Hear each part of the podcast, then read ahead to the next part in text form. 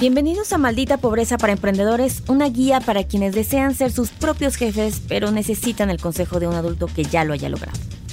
Y el día de hoy vamos a hablar en esta cápsula de los cinco errores más comunes por los cuales fracasan los emprendimientos.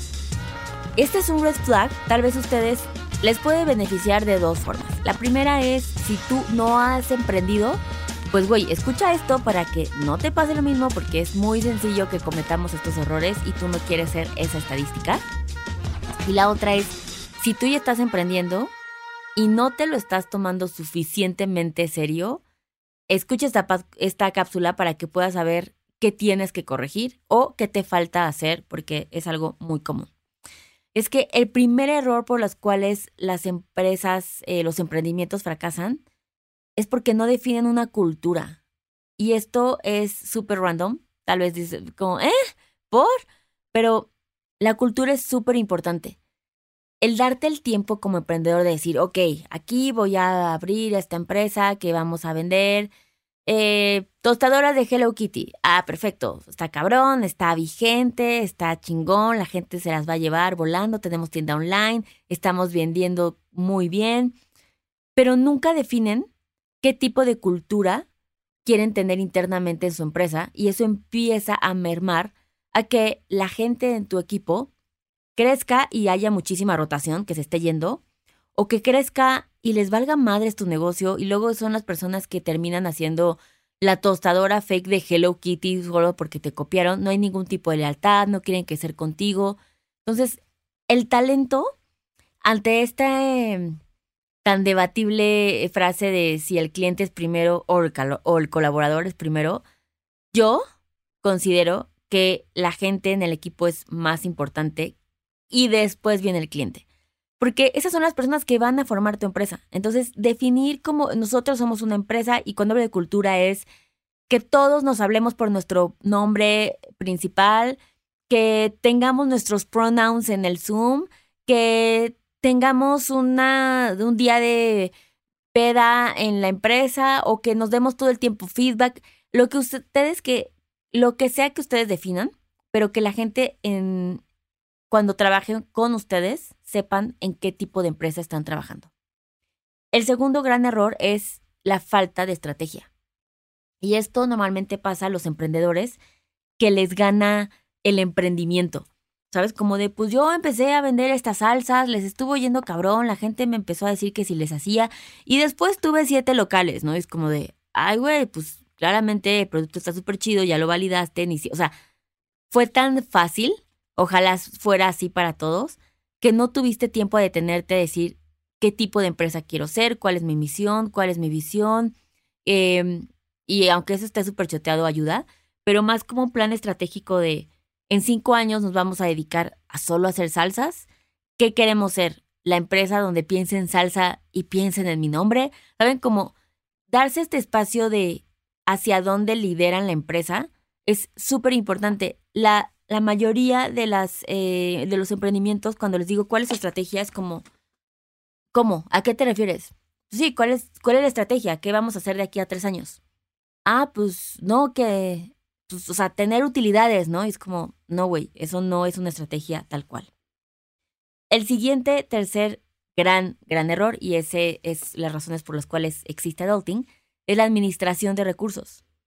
Y esto implica que el emprendedor, obviamente, tal vez no es súper financiero o no le sabe a eso mucho del Excel, de las matemáticas, y lo que hacen es que llega el dinero, no existe ningún tipo de control, y entonces, ah, pues ¿por qué no metemos más dinero a comprar una máquina gigante de hacer salsas?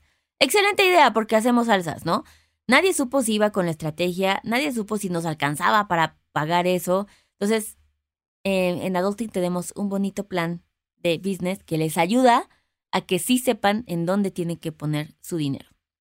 El cuarto gran error de por qué fracasamos los emprendedores es el mal cálculo de los costos. O estamos vendiendo y estamos perdiendo y nadie se está dando cuenta de la empresa porque no sabemos calcularlo.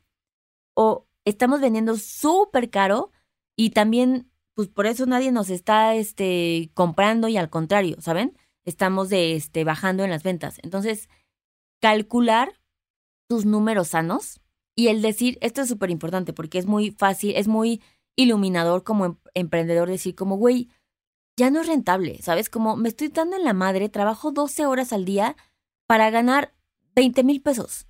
Pues tal vez mejor me meto como Godín y gano eso. O, no manches, estamos rompiendo la cabrón y este año ya vamos a vender lo doble y a ganar lo doble también. Pero el punto es que yo quiero que ustedes tengan claro que el tiempo que le están dedicando vale la pena con lo que están ganando, ¿no? Y el quinto gran error por los cuales los emprendedores fracasan es que no se mantienen vigentes.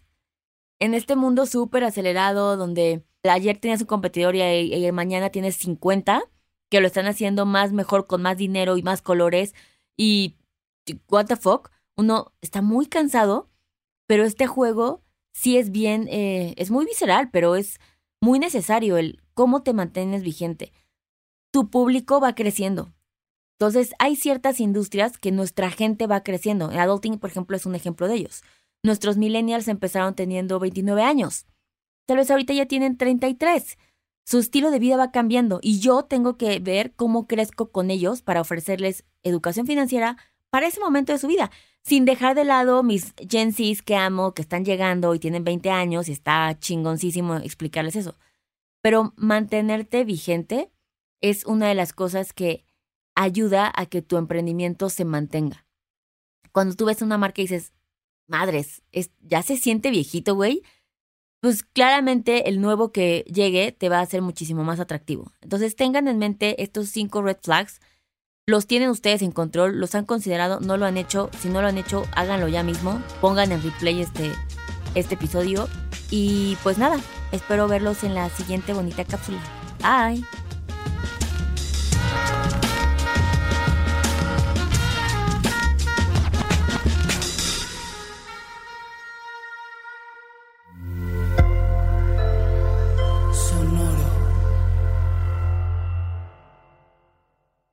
¿Cómo funciona una tarjeta de crédito? ¿En dónde puedo invertir? ¿Qué es la inflación? Estas mismas dudas y más las tenemos todos. ¿Qué tal familia? Yo soy Paco Montoya y te quiero invitar a escuchar mi podcast Finanzas y Café, donde aprenderás de una forma fácil y entretenida todo sobre tus finanzas personales. Así que, ¿qué estás esperando? Escúchala en cualquier plataforma de podcast, toma tu taza de café y acompáñame cada lunes con un episodio nuevo. Okay, round two. Name something that's not boring. A laundry? Ooh, a book club. Computer solitaire, huh? Ah, oh, sorry, we were looking for Chumba Casino. That's right. ChumbaCasino.com has over 100 casino style games. Join today and play for free for your chance to redeem some serious prizes. ChumbaCasino.com. No purchase necessary. Full prohibited by law. 18 plus terms and conditions apply. See website for details.